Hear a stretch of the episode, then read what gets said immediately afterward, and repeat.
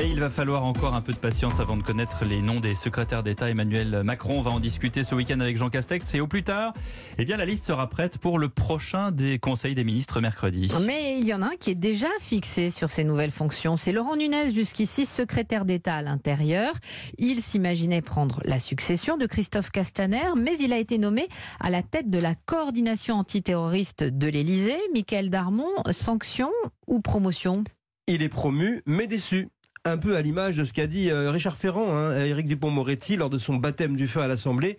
Ici, on souffre en silence. Eh bien, c'est exactement le sort qu'a connu Laurent Nunez, qui pensait être élevé au grade de ministre, au moins pour bon et loyaux services. Il est vrai que l'ancien patron du renseignement intérieur a rempli la mission que lui avait fixée à l'époque le président de la République, venir au ministère pour coacher Christophe Castaner. Et effectivement, on peut dire qu'il a enduré en silence, sans laisser transparaître les nombreux désaccords avec son ministre de tutelle. Emmanuel Macron lui a donc proposé de diriger la cellule spéciale antiterroriste de l'Élysée et a accepté que la nouvelle affectation de Laurent Nunez soit connue avant les secrétaires d'État en signe de considération.